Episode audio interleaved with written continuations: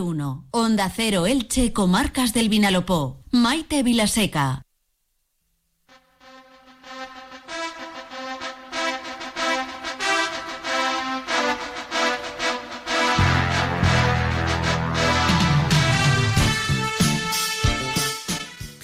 Seguimos en más de uno Elche, comarcas del Vinalopó. Dejamos eh, de momento la feria Caravaning, ya saben, el próximo fin de semana y todo este fin de semana para disfrutar del turismo en libertad en la institución ferial alicantina. Y digo que dejamos de momento Caravaning porque llega el tiempo del cine.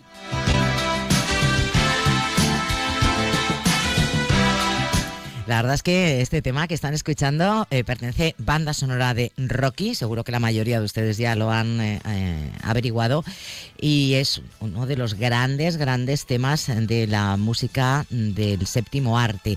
¿Y por qué nos ha pedido nuestro acomodador que hoy empecemos la sección? con este tema de Rocky, pues que nos lo diga el mismo acomodador. Bienvenido, buenas tardes. Bien hallado, buenas tardes y lluvioso día. Bueno, por fin, por fin ha venido la lluvia. No sé si seguirá durante mucho tiempo. Ahora enseguida nos lo dirá Jorge Miralles.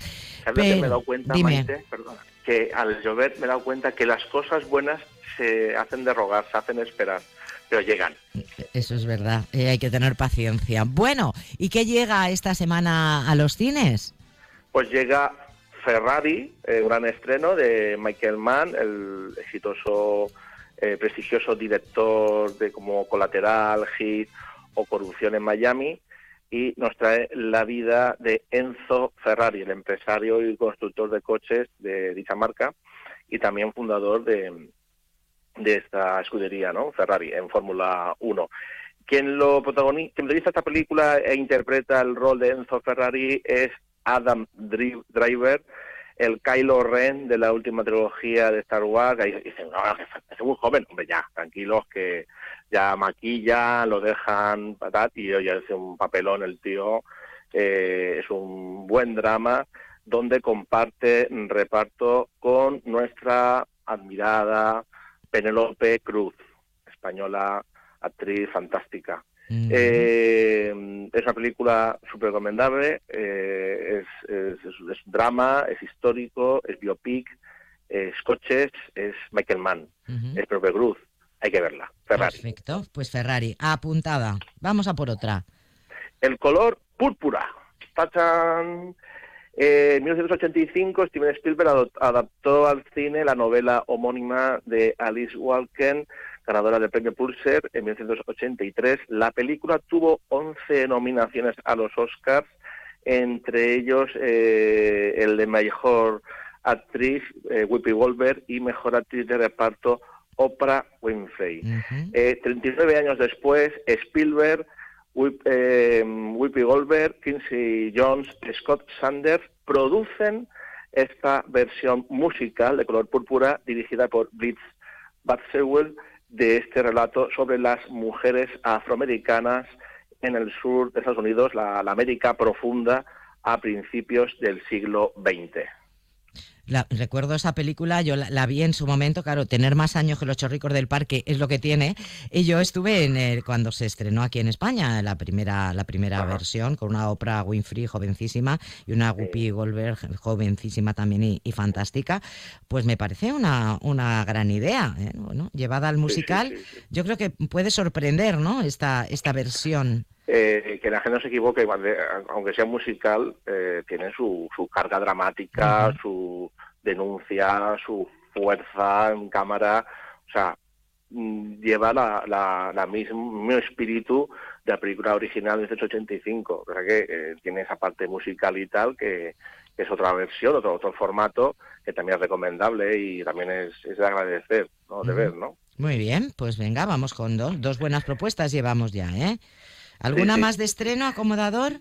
Una película belga que se llama El deshielo. La actriz y escritora belga eh, Werelin eh, debuta como directora en este drama, eh, adaptación de la novela homónima de Liz Speed, eh, donde habla de los traumas infantiles que siempre nos persiguen ya mm. más mayores y pues es, es difícil superarlos. A veces parece que cuesta eh, pues eso, superar ciertos traumas que nos ha pasado. El pasado siempre vuelve, pero bueno, siempre hay que tener, yo siempre digo que hay que tener positividad, mirar para adelante y decía mi abuela, eh, agua pasada no, no molino. Efectivamente, qué buen refrán, sí, sí, la, mía también lo decía, ¿eh? Agua pasada no mueve molino. Bueno, pues cine belga, en este caso, El deshielo, tres propuestas muy distintas, eh, pues para este fin de que si termina saliendo lluvioso, pues el cine siempre es una opción. Y ahora sí, ahora sí, eh, creo que ha llegado ese momento tan ansiado y esperado por, eh, por todos nuestros eh, oyentes, que es el momento de el clásico del acomodador.